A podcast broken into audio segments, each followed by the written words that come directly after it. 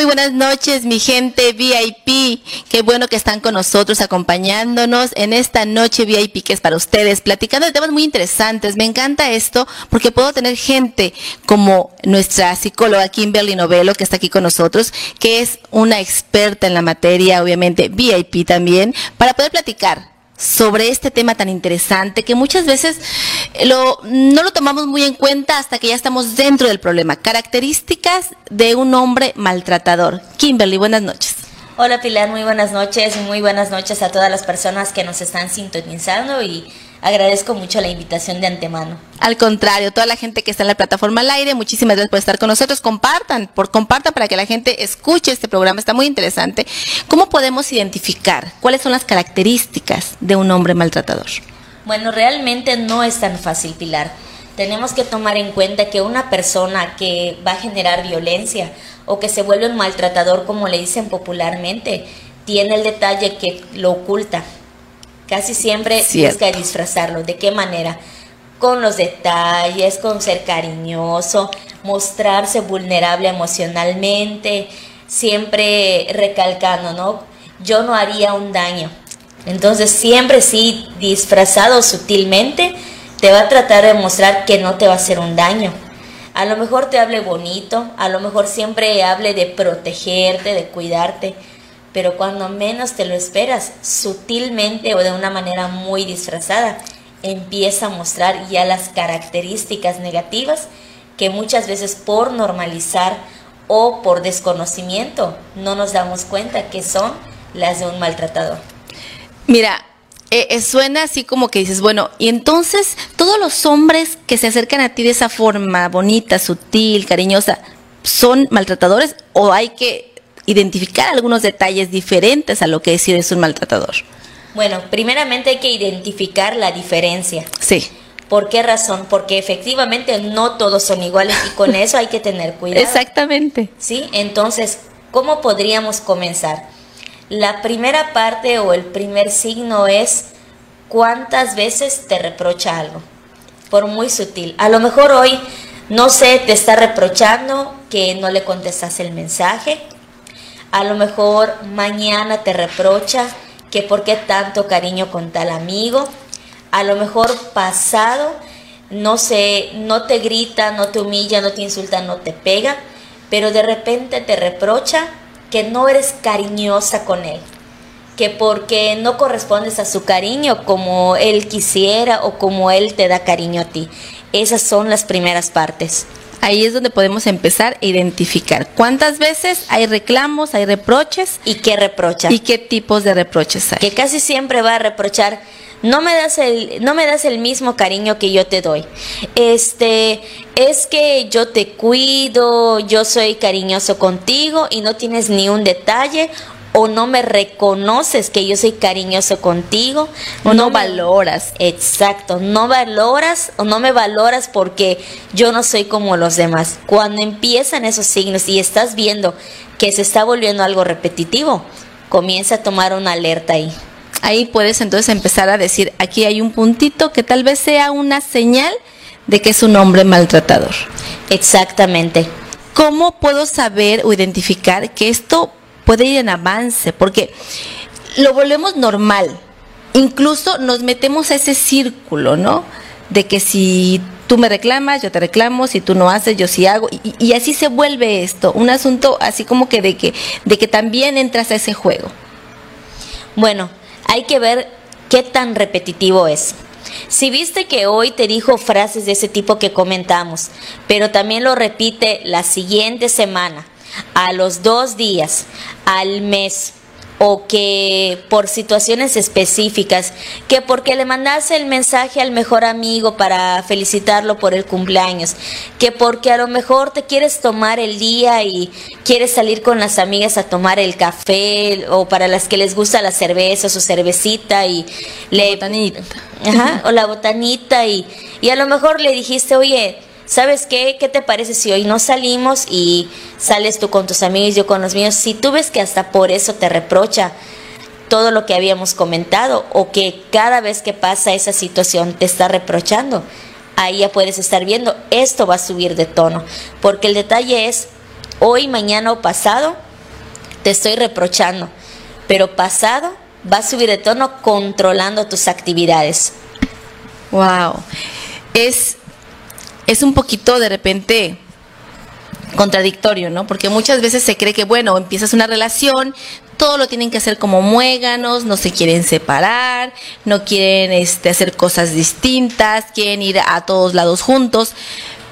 Pero también llega el momento donde suceden estas situaciones que pueden llegar a, pues a darnos alertas del hombre maltratador. Y es que se habla del hombre maltratador porque sí, en la actualidad sabemos eh, Kimberly, pues tú más que nadie lo puede decir, que también existen mujeres que, que, maltratan. Pero hablamos del hombre maltratador porque hay más índices de hombres maltratadores que de mujeres. Exacto, con eso también hay que tener cuidado. O sea, no se está negando que sí, también hay maltrato a hombres y que también sí hay las llamadas, ¿no? Muy popularmente en novias tóxicas, pero pues ahora sí que basándonos en cuestiones de estadísticas por la OMS, la Organización Mundial de la Salud, el INEGI, lo que son este de seguridad y etcétera, pues sí arrojan que las tasas se centran más en las mujeres, o sea que está más afectada la población femenina por este problema. ¿Cuál otra característica podríamos identificar por ejemplo, ahorita en la actualidad se escucha el maltrato no solamente en pareja y de que ya vivan juntos, sino hasta en los novios. Entonces, ¿cómo podemos identificar cuando? Porque cuando estás enamorado, empieza esa parte del enamoramiento, no ves esas situaciones, o sea, como que no, no te das cuenta, estás como que, como dicen, con la venda en los ojos. Pero cuando estás ahí y empieza esto, ya dices, bueno, es que porque me ama hace todo esto, ¿no? Entonces todo lo empiezas a volver porque te ama pero es maltrato al final de cuentas. Claro, bueno, habíamos dicho que una vez que empiecen los reproches sube de tono, que comienza con un reproche sutil. Ay, prefieres salir con tus amigas que conmigo hoy. Ay, es que yo siempre soy cariñoso, hoy te reprocha yo. Cuando ya sube de nivel, ahí viene la segunda fase de lo que es la característica del maltratador o el, o el otro nivel para identificar a un maltratador, que es cuando te controla las actividades. ¿Cómo es esto? Muy fácil. De repente empieza, ya hice planes para nosotros, no lo puedo cancelar sin decirte, sin comentarte o sin consultar, ¿no? Claro, sin pensar si tú quieres esa actividad, ¿no? Porque muchas veces eso sucede organizan alguna actividad y ni siquiera te consultan si tú quieres hacer esa actividad. O el típico, es que quería que fuera sorpresa. Sí, es lindo, es bueno que sea una sorpresa, pero también hay que ser receptivos y hay que tomar en cuenta que también la, la otra parte tiene una vida, tiene que fluir. Ahí va esta otra parte, ¿no? Sutilmente te controla las, las actividades, que porque te preparé una sorpresa, que porque, ay, es que ya había hecho planes para nosotros, o la otra manera también de repente empieza a criticar las amistades. Es que veo que esa amiga tuya no es buena influencia, es que veo que ese amigo tuyo te mete ideas, ahí es otra manera de controlar y donde si no se sabe ver hasta qué grado se está metiendo en criticar o en prohibir las amistades, pues ahí también este si no lo, no lo identificamos, podemos estar pasando desapercibido a un maltratador. Y esto obviamente va después subiendo más de tono. Claro, porque ya estamos controlando actividades. Ahora, de controlar actividades, ¿qué va a seguir? Las prohibiciones. ¿Cuáles son las prohibiciones? Oye, este, es que no me gusta que salgas con tal amiga porque no es buena influencia. Es que ese amigo no me cae bien tomando un tema del, noviazgo en los adolescentes, por ejemplo, es que tu amiga tal no me cae bien porque ella se la pasa de chavo en chavo, cuando a lo mejor es por ser amigos. Es que tu amiga tal te mete muchas ideas para que pases menos tiempo conmigo. Es que veo que ese amigo tuyo, ¿por qué tiene que estarte hablando mucho? ¿Por qué tiene que estar en tu mismo círculo o salir con tus amigas? Si se supone que ya me tienes a mí. Eso también pasa en el noviazgo. Y a veces no lo saben identificar. Y se cree, perdón, Kimberly, que te interrumpa, se cree que es porque me ama mucho. Exactamente, porque ¿cuál es esa idea errónea que muchas veces ponen? Que según si te quiere o te cela o lo único que quiere es estar contigo, pero no, el espacio personal también es muy importante. Claro. Claro, no, definitivamente, porque entonces ya no están siendo personas individuales. Exacto. Y una vez que se pierde la individualidad, esto va subiendo de todo de tono antes de profundizar en ello tenemos que continuar para que las personas tengan la idea de cómo identificar la cuestión de las prohibiciones en el caso de las personas que están casadas viven en unión libre cuál es una manera de, de identificar también a un maltratador la manera más fácil es primero tienes que atenderme y luego haces lo que quieras es que tú por planear salir ya descuidaste la casa, ya descuidaste los niños, no me dejaste ni siquiera la comida hecha. No me atiendes. En resumen, pero lo especifico ¿por qué? Porque a veces cuando no se especifica, las personas no identifican que estos pequeños signos solo van a ir en aumento o que esos pequeños signos que menciono también son una manera de detectar a los maltratadores. Entonces, ¿qué sucede? si el esposo, pareja de unión libre, cónyuge, como le quieras decir, ¿no? O concubino, ya te empieza a decir que antes de salir debes, tienes que dejar los platos limpios, debes, tienes que dejar a los niños preparados. O durmiendo, ¿no? Exacto. O que porque ya saliste ayer, ya no tienes por qué volver a salir porque ya está. Entonces ahí estamos lidiando con un maltratador o por querer justificarse de algo que esta persona hizo, el maltratador, te echa en cara que tú saliste con las amigas. ¿Puede ser también eso? Sí influye. Algo muy típico, ¿no? Es que tú ya saliste ayer, ahora me toca a mí. El típico. El típico, sí, claro. El típico de, ah, ahora me toca a mí, es que yo también tengo derecho. Nadie te dice nada. Y es que yo también para eso trabajo, gano el dinero, mantengo la casa, me lo merezco. Eso también es un signo de un maltratador. Wow. Y es que todo esto lo vemos dentro de lo normal, Kimberly, porque en ocasiones, pues también incluso hasta nos sentimos culpables, ¿no? Decimos, ching, pues si yo ya salí, yo ya hice, yo ya fui con las amigas y ahora él pues tiene todo el derecho de hacer lo que quiera y también de reprochármelo, ¿no? Y volvemos y empezamos a caer en este juego de pensar que pues bueno, es porque así tiene que ser o porque tiene que ser recíproco cuando no nos damos cuenta que es maltrato. Y es que ahí viene el nivel 3. Yo le digo el nivel 3, ¿por qué? Porque ya tenemos esta parte. Ya te empieza a hacer reproches, ya te hace prohibiciones. La tercera parte, la manipulación emocional, es que yo me altero, me enojo con facilidad porque yo sufrí mucho. es que yo este, me enojo, me pongo triste cuando tú te vas y no me, no me atiendes, porque me hace recordar cuando mi mamá me descuidaba, porque me hace recordar que mi hogar estuvo quebrado. Típico de la manipulación. Y claro, ¿qué sucede? ¿Qué alimenta en, en la persona? La culpa. ¿Qué alimenta en nosotras? La culpa, ¿no?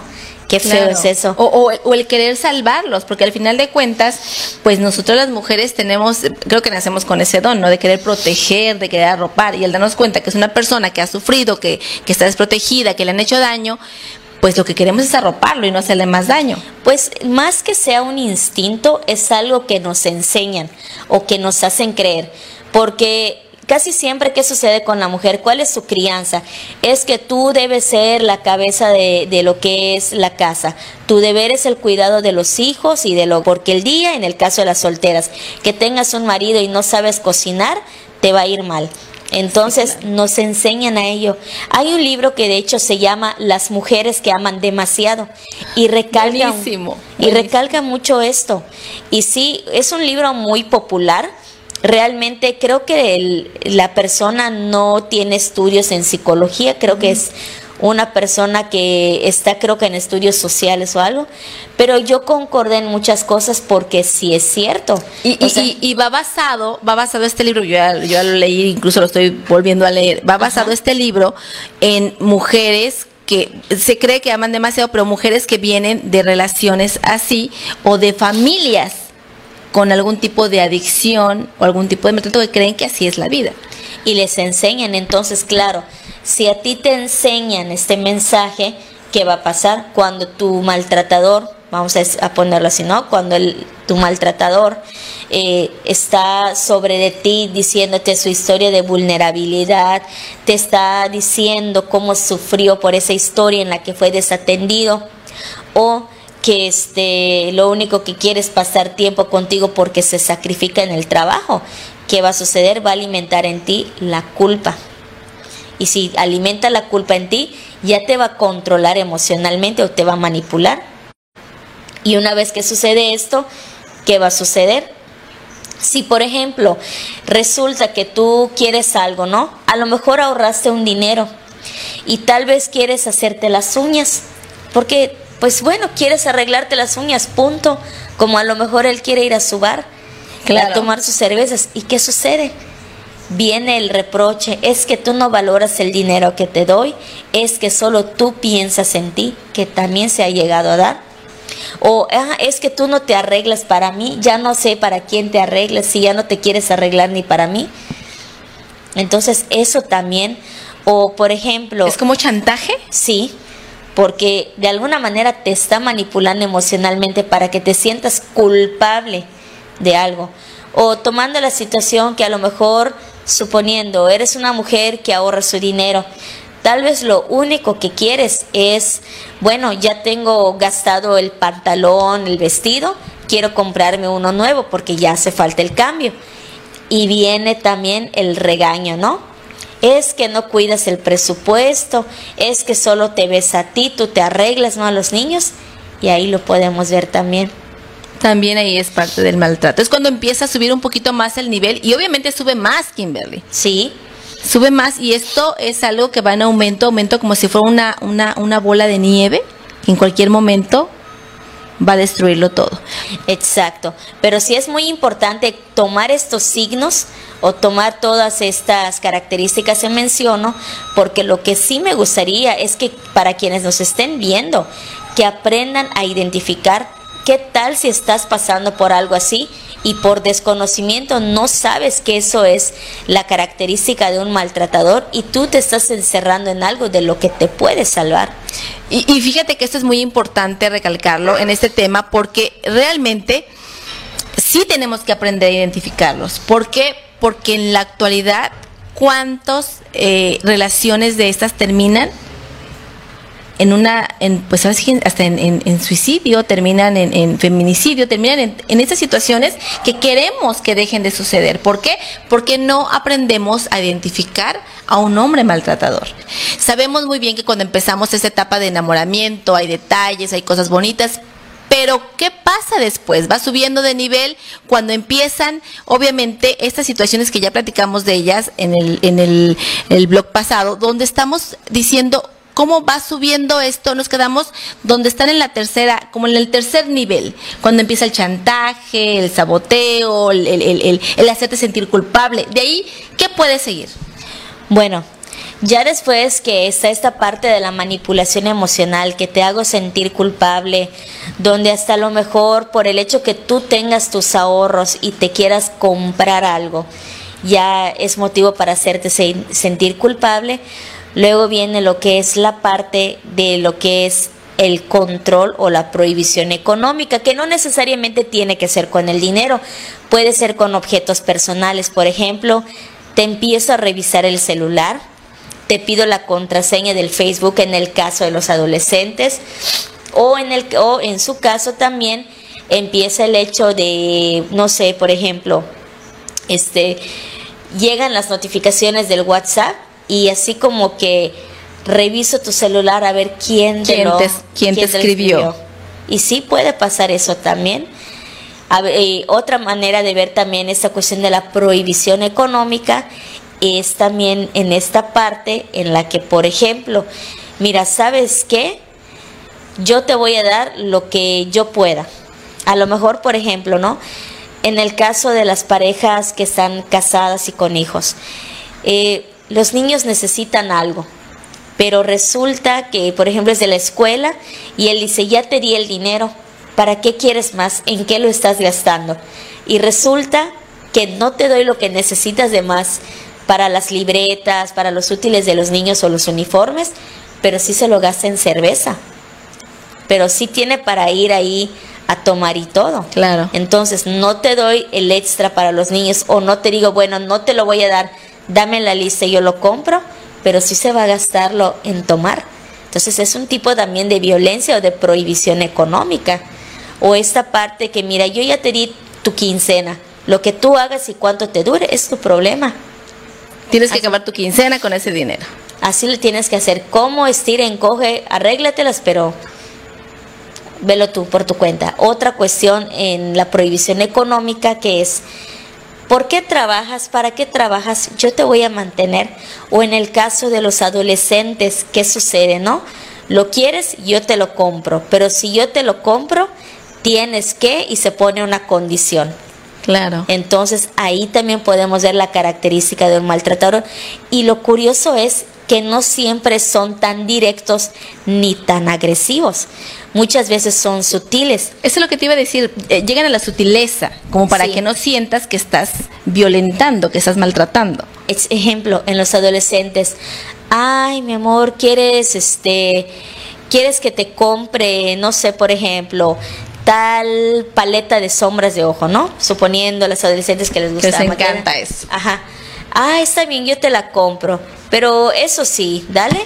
Nada más te la compro, pero prométeme que vas a dejar de llevarte con tal amiga o prométeme que vas a dejar tal actividad. Y te la compro y yo te pago otras cosas, pero deja esta otra cosa, como que ahí no o, o, también hay una que yo he escuchado mucho, mucho, es cuando te dicen, eh, bueno, te compro tal ropa, pero únicamente te la vas a poner conmigo. Eso también, y puede pasar también en la adolescencia. Te compro el vestido, pero úsalo solamente cuando salgamos. Sí, sí pasa eso. O en el caso también ya de las parejas casadas con hijos, que es donde veo que las estadísticas arrojan más estos problemas. ¿Cuándo es? Cuando, por ejemplo, el esposo ay, ¿sabes qué, gorda? Mira, no me pagaron bien en el trabajo y pues no me va a alcanzar bien la quincena y ya ves que ya te di también el dinero, ya te di tu gasto y pues ya no tengo más. Pero qué curioso que luego sí lo ves con los amigos. Sí, claro. O, o, con las cervecitas, o con la botanita, o para otras cosas, pero no para realmente para su pareja o para su, su, su vida o su entorno familiar. O solamente lo ve con él y a veces ni notifica, por ejemplo, ay gorda, no voy a poder con lo de los niños, ya te di la quincena, ya ves si empeñas algo, pero luego resulta que a escondidas o a espaldas de la pareja, ahí se va a ir a dar sus lujos. Claro. O hacer otras cosas, otros gastos que ella no se entere. Exactamente. Y eso también, es, esa prohibición o ese control económico también pues es un tipo eh, de maltrato. maltrato. Y es una manera en la que si tú no ves estos signos o no los comienzas a checar, no vas a poder identificar hasta qué grado tu maltratador está tomando control de, de ti. O sea, lo hablo de esta manera muy en primera persona porque hay que checar si te estás identificando, considera buscar ayuda. Porque así es, definitivamente. ¿Qué pasa cuando el maltratador ya no te puede eh, maltratar o manipular de esta forma tan sutil, como con el chantaje, con el dinero? ¿Qué sucede después, Kimberly? Pues obviamente al subir de tono vamos ya a lo que es la, la siguiente fase, yo creo que sería la fase 5, ya donde se concreta todo, que ya llega a la parte física y de las amenazas. Ahí ya sale el cobre tal cual, así de simple, sale el cobre tal cual. ¿Por qué? Porque ahora sí, ya te empieza a decir, estoy harto, no me parece que te juntes con tal persona. Ya empiezan los golpes, ya empieza, por ejemplo, el, el hacer cosas muy drásticas, como por ejemplo, ¿sabes qué? Vendí, rompí tus cosas, porque no me beneficia a mí ni a tus hijos. Vamos a romperlo. O en el caso de, del novio, ¿no? Este, te quito el celular, en el caso de los adolescentes, te quito el celular. O sabes qué, este, como sé la contraseña de tu red social, voy a mandar un mensaje a tal persona para prohibir que te escriba o que te llame. Empieza entonces ya más fuerte la violencia, el maltrato. Y en esta fase es más difícil salirse. ¿Por qué razón? porque como ya hay una fase de violencia muy explícita, ya el maltratador ya no se muestra con sutileza, ya es directo, va lo que va, ya te va a estar maltratando psicológica, física, económica o hasta sexual de cualquiera de las maneras. Ya te va a estar maltratando, ya no va a haber sutilezas, ya no te va a decir con palabras bonitas. Ahora sí es, ¿sabes qué? Mira, yo ya me fastidié que tú te estés juntando con tal amiguito, tal amiguita, y ¿sabes qué? Ahorita pues tienes que mostrarme ser mi novia.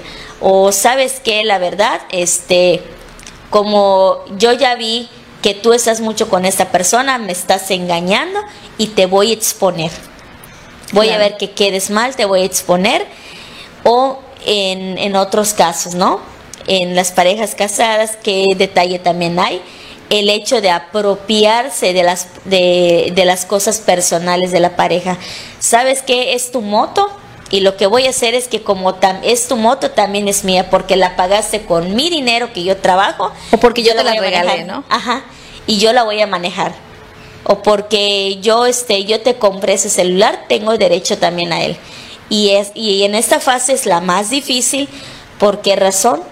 Porque es cuando el, el maltratador tiene ya un control absoluto. Ya se vino todo el camino del maltrato, poco a poco hasta llegar a la punta donde ya empiezan, obviamente. Muchas veces se cree, Kimberly, y esto lo leí hace poquito, es hace creo que dos o tres días que sí me dejó un poquito impactada, que dice, este, un hombre disfrazado de un hombre bueno, un, hombre maltratador disfrazado de un hombre bueno, donde se comenta, ¿no? Que dice, no te golpea, pero si te dice cosas agresivas, si te abandona, si te humilla, si te es infiel, si te engaña, o sea, esas cosas lastiman no como lastima un golpe, pero lastiman de forma psicológica, de forma emocional. Claro, y casi siempre es en las primeras fases. Vamos a hacer un retroceso, ¿no? Haciendo un retroceso en lo que es la fase de la, de la manipulación emocional, ¿no? La fase 3. ¿Qué sucede en esa, por ejemplo? Te aplico la ley de hielo. Exacto. Hiciste, dijiste algo que me ofendió, te dejo de hablar o ay es que como como veo que estás muy muy ingrata conmigo te voy a dejar de visitar tan seguido porque no aprecias mis esfuerzos. Y eso también, el problema es que cuando no se detecta esta, estas primeras fases, cuando se llega a esta punta del iceberg, que es ya cuando se concreta todo y ya el maltratador, ya ahora sí, ya se muestra directo, sin sutilezas se vuelve más difícil. ¿Por qué? Porque ya hay el terror en la persona afectada. Y es que sabes que es muy común ahorita, es muy común porque te digo, yo lo escucho, lo escucho muchísimo, más como me rodeo con tanta gente, escuchas esas pláticas donde, por ejemplo, no sé, la mujer está ocupada, está trabajando, X, no contesta un mensaje o una llamada.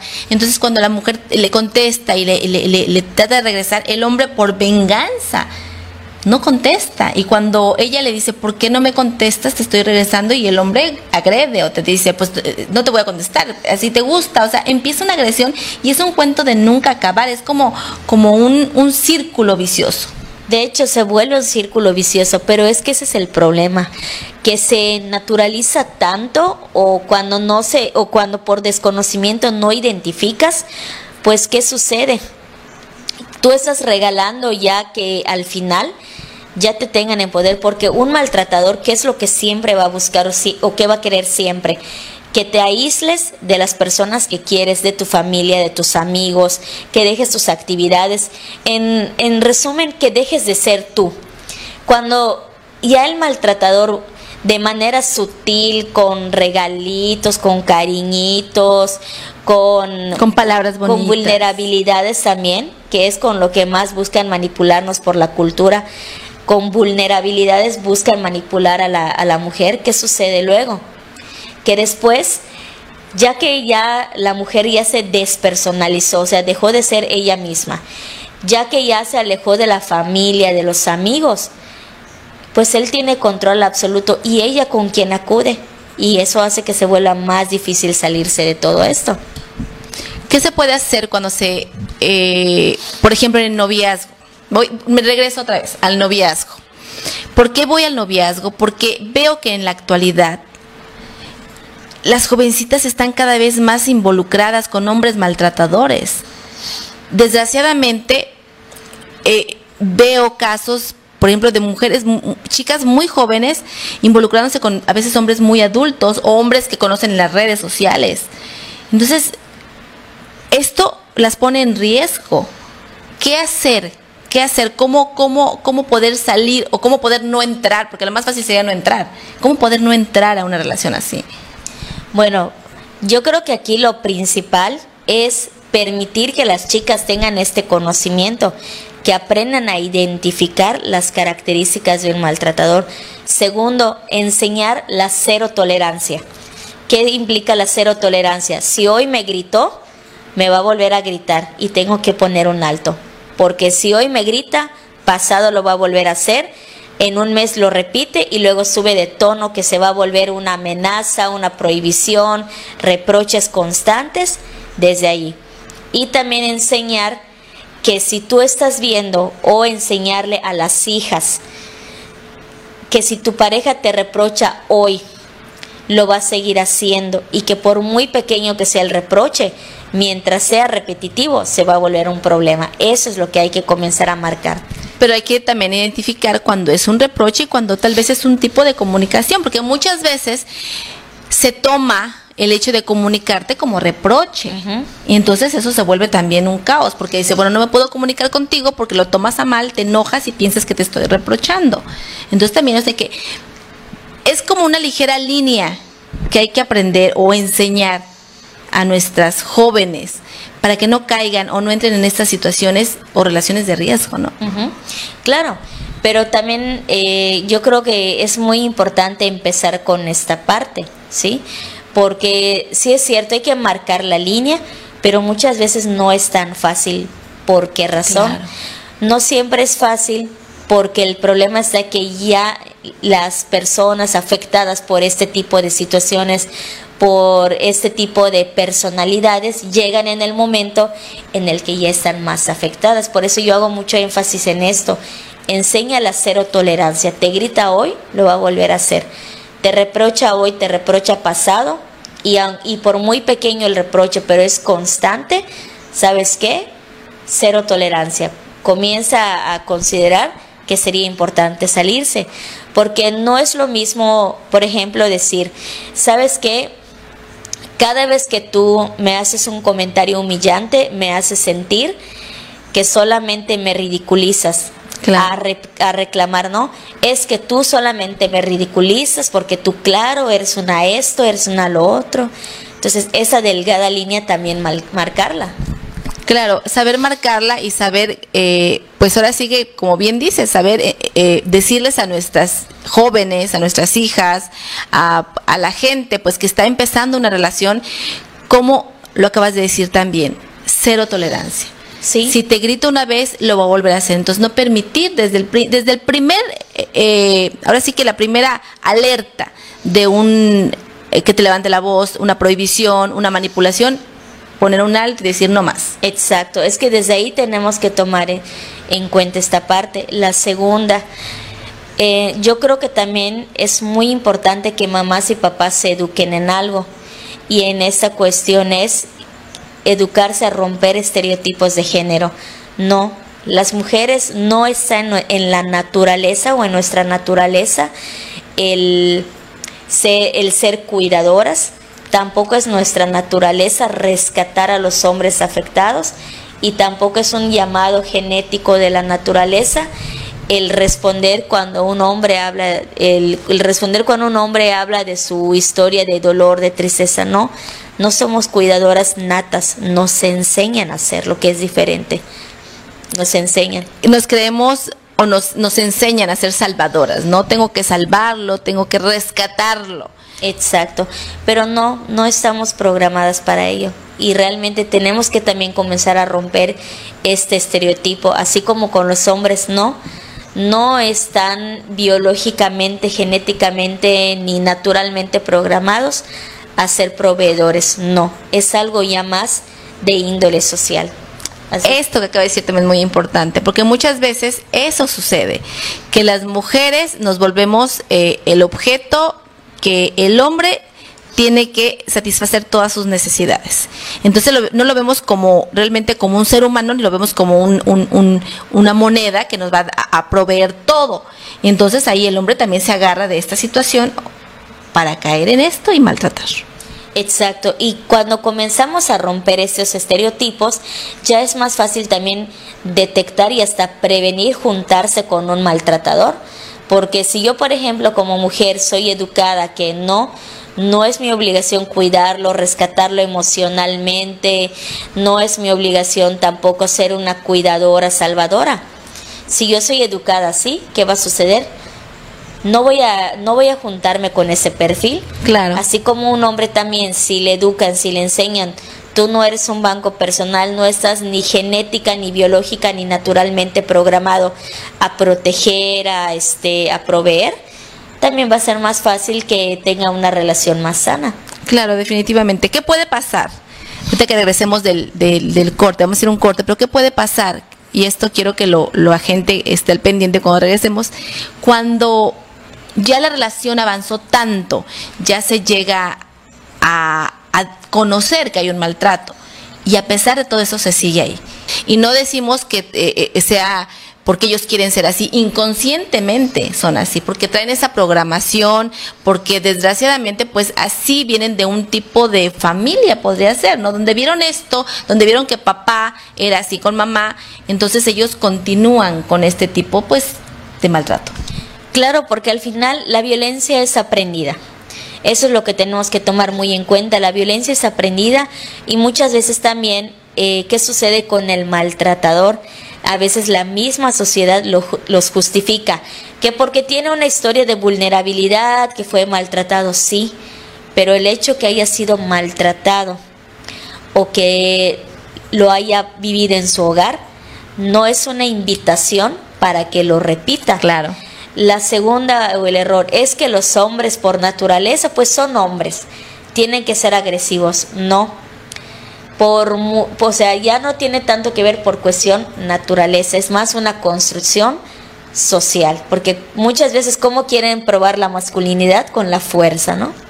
O el otro es que son las hormonas, que porque tienen mucha concentración de testosterona y el cortisol, volvemos a lo mismo, no, tampoco la biología tiene tanto que ver, por mucho que influya influye, pero no es el todo y no es la justificación para decir, es por eso que te tiene que controlar, te tiene que humillar, te tiene que prohibir, te tiene que amenazar hasta que te despersonalices. La realidad es que no.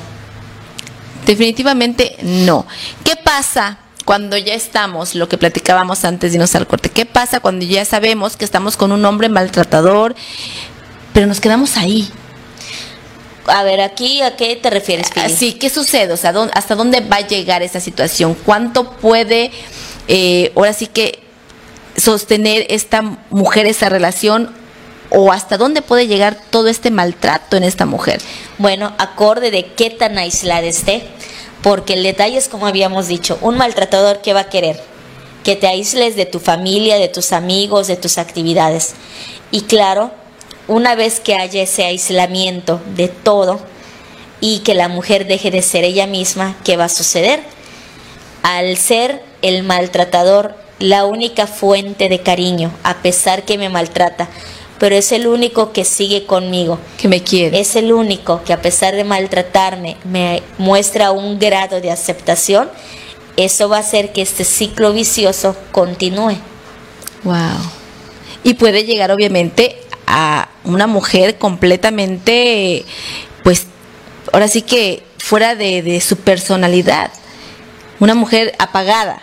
Claro, ¿por qué razón? Porque si el maltratador trabaja bien las fases mencionadas en los anteriores bloques, y claro, él manipula todo para que me haga creer que es mi única fuente de cariño, mi única fuente de aceptación el único que está ahí para mí a pesar que me maltrate, sea emocional, psicológica, física, económica, o, económica o hasta sexualmente. Pero mientras él se muestre como el único que siempre va a estar para mí, ¿qué va a suceder?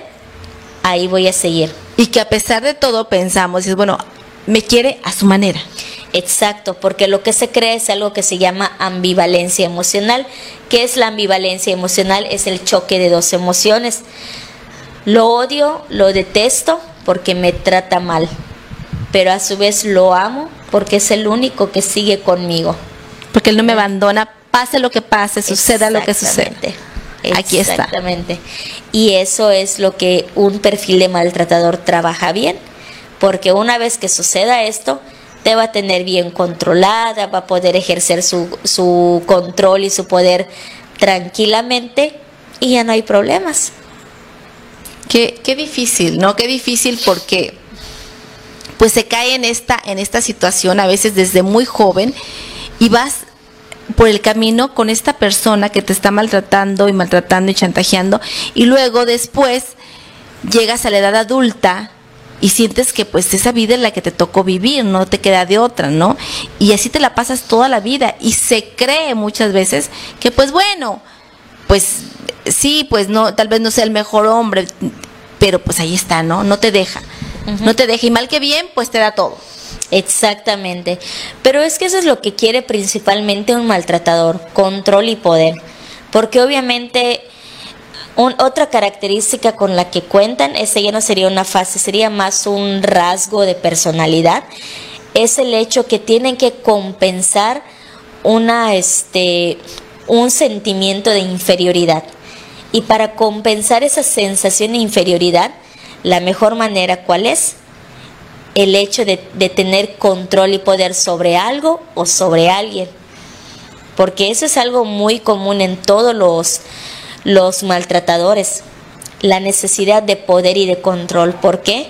Porque si no tengo eh, lo suficiente para lo que es ejercer control y poder, sea sobre la persona que me agredió anteriormente, sea sobre las situaciones que me afectaron en el pasado o sobre las personas que me lastimaron en un pasado. Pues para que no se repita, ahora lo hago sobre quién, sobre ti. ¿Se puede, puede Kimberly, un maltratador dejar de ser maltratador? Sí se puede, pero algo muy importante es la disposición al cambio, que viene ya no de la pareja, viene de él mismo, porque sí se puede. Porque muchas veces cuando se identifica y cuando, bueno, ya se pierde el control sobre esto, ellos se ven eh, al borde de que tal vez puedan abandonarlo, la víctima, ¿no? Por decirlo de alguna forma, puede abandonarlo, la persona maltratada, y bueno, dicen voy a cambiar, voy a hacer todo para cambiar. Pero muchas veces nada más cambian de estrategia, no cambian. Sí se puede cambiar, pero también yo creo que aquí en la sociedad tenemos que trabajar mucho. Aquí en Cozumel yo veo que todavía hay muy arraigado esta parte de no trabajar las masculinidades porque ahorita lo que hay que trabajar mucho es una educación en una masculinidad más sana. ¿Por qué? Porque si tú le rompes el esquema, el autoengaño a un varón que tiene que ser rudo, fuerte, proveedor, y tú le enseñas que hay otras maneras en las que puede ser masculino, sin necesariamente humillar, sin necesariamente violentar, claro. sin necesariamente ser agresivo, desde ahí se puede prevenir que haya un maltratador o que el maltratador cambie su perspectiva. Porque también lo podemos ver, por ejemplo, en la sociedad. ¿Qué tipo de juguetes le ponen a los, a los varones? Pistolas, eh, o sea, todo lo que son de guerra, soldaditos, eh, ¿qué más les dan? Este, pues para que jueguen, todo para que jueguen rudo. Exacto porque eso les enseña que en eso consisten los juegos de varones. Y si un varón quiere practicar, no sé, algo como aprender a hacer arreglos florales, a lo mejor se anima y quiere aprender a tejer un suéter, ¿qué sucede?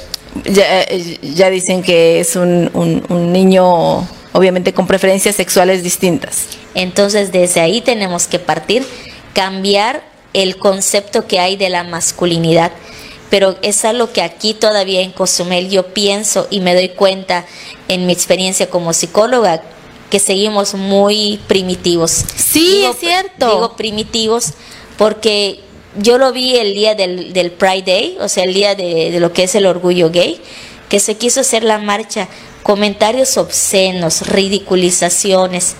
¿Y qué sucede ahí? Te das cuenta de algo. La mayoría tiene la mayoría de personas que hizo esos comentarios perfil de maltratador, ¿por qué? Porque se ven afectados en lo que es su autoestima, se ven con este sentimiento de vulnerabilidad, de inferioridad y al sentirse con esa amenaza, ¿cómo me escudo? Burlando, humillando, ridiculizando. Gritando. Exactamente. Entonces, de ahí, de ahí se podría partir para que, primero para que no existieran estos hombres maltratadores, ¿no? Para ir, para ir disminuyendo esto. Pero también pues trabajar ya cuando son personas así, que ellos se den cuenta que están actuando mal y trabajar sobre su, su pues así que su masculinidad, ¿no? Sí, la masculinidad, claro, para que ya se ellos creen una nueva perspectiva. Ajá. Que no necesariamente tienes que ser rudo, tienes que amenazar o tienes que golpear las cosas para que tú demuestres que eres el hombre. Que no que eres fuerte, ¿no? Exacto y que no necesariamente el hecho que, por ejemplo, tú te sientas o tengas esa sensación de inferioridad en algo, sea algo negativo, porque es algo de la naturaleza humana. Todos los seres humanos en general, sin distinción de raza, sexo, etcétera, todos los seres humanos nacemos con un grado de complejo o pasamos por ese complejo de inferioridad en algo.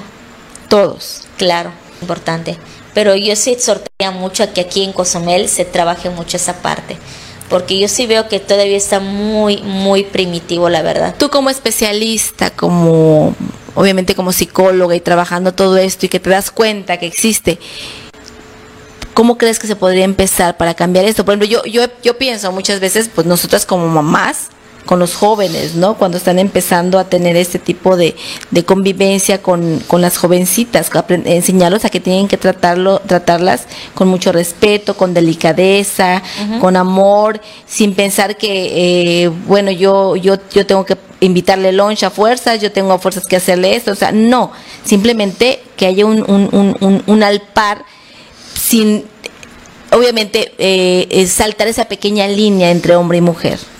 Bueno, la realidad es que se habría que trabajar algo que se llama reeducación. ¿Qué es reeducación? Es actualizar lo que tú ya conoces. Lo que ya traes en el chip. Exacto, así como un celular, un iPhone, requiere, por ejemplo, que tu sistema iOS pase a iOS 13.4, ¿no? O el Android, que el Android necesita actualización pues es lo mismo con nuestros pensamientos. Por eso se dice que se requiere una reeducación, actualizar la manera en cómo ya pensamos, actualizar la manera en cómo ya vemos las cosas. Desde ahí habría que partir. Y esto podría empezar o partir primero reeducando a los papás para que puedan reeducar a los hijos, ¿no? Exactamente, porque al final de ahí tenemos que partir de los niños y de los adolescentes. Sí, claro. Porque, por ejemplo, el maltratador que ya está, que ya tiene a lo mejor 50, 60 años y que ya lo hizo, tal vez ya no tenga mucha productividad o ya no sea tan eficaz. ¿Por qué razón? Porque ya va más para una etapa de cierre. Pero estamos hablando que un niño, un adolescente lo preparas. Qué diferente porque pasa el mensaje y ya se puede comenzar a romper la cadena.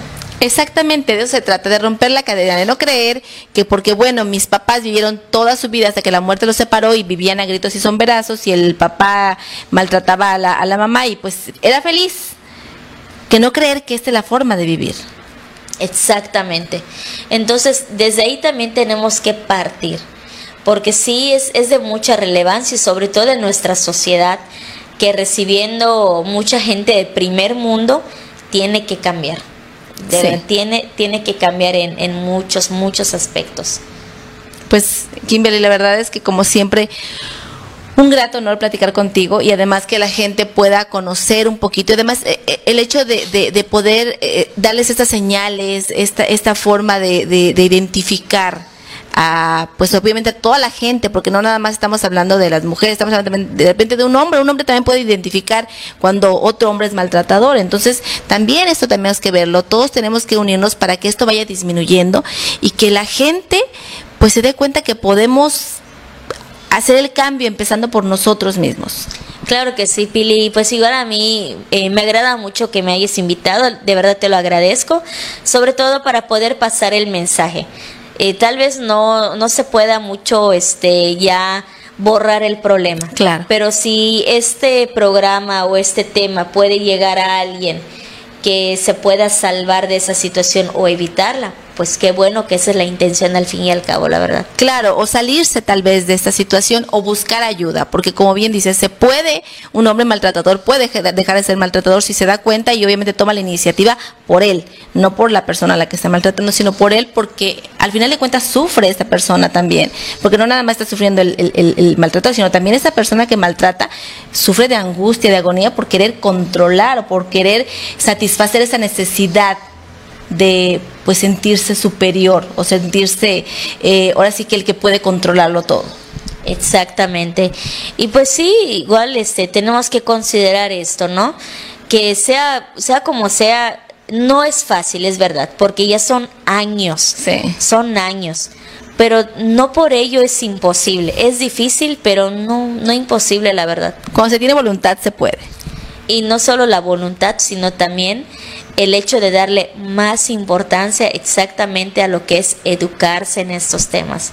Qué importante. Educarse, educarse porque es muy bonito saber ciencias, matemáticas, que no son útiles, porque sin las ciencias, sin las matemáticas, no tendríamos nada. Definitivamente pero también es muy bonito educarnos en esto. ¿Por qué? Porque al final también no dejamos de ser seres humanos. Sí, yo pienso que en la, en la, en la, en la escuela debe haber una, siempre he dicho que debe haber una clase de, de este tipo de educación, dar una clase de esto porque haría, pues obviamente personas, yo creo que sin menos dolor, sin menos sufrimiento y obviamente también no iríamos por el mundo repartiendo tanto sufrimiento. Kimberly, muchas gracias, muchísimas No, gracias. sí, gracias, si Pili. puedes este, darle a la gente, sabemos que ahí en pantalla está apareciendo tu, tu, tu nombre y, y este y la gente se pueda comunicar contigo en algún teléfono, eh, en tu red social.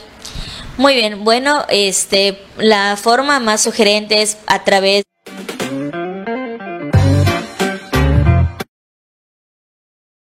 comúnmente estoy. Entonces, eh, estoy de lunes a viernes en el hospital de 8 de la mañana a 4 de la tarde. Y pues en mi página el, el horario en el que más estoy es desde las 8 hasta las 8 de la noche. Así estoy tal cual. Y basta nada más con que seas muy específico sobre el tema que te interesaría tal vez consultar ya en, en sesión. Yo mis sesiones las manejo personal o en, o en línea y ya de ahí pues ya ese nos ponemos de acuerdo y todo, con mucho gusto atiendo. Muchísimas gracias Kimberly, Kimberly Novelo por haber platicado con nosotros, por estar en este programa VIP, a toda la gente que nos está viendo también, muchísimas gracias, que pasen muy bonita noche, recuerden que este programa es VIP para ustedes, para que ustedes compartan, para que ustedes puedan ver y escuchar temas, temas de verdad importantes para toda la gente importante de aquí de Cozumel y de toda la gente que nos ve más allá, porque sabemos que estas redes sociales rebasan fronteras, recuerden darle like a la página, estamos en la plataforma al aire. Muchas gracias, buenas noches, somos VIP.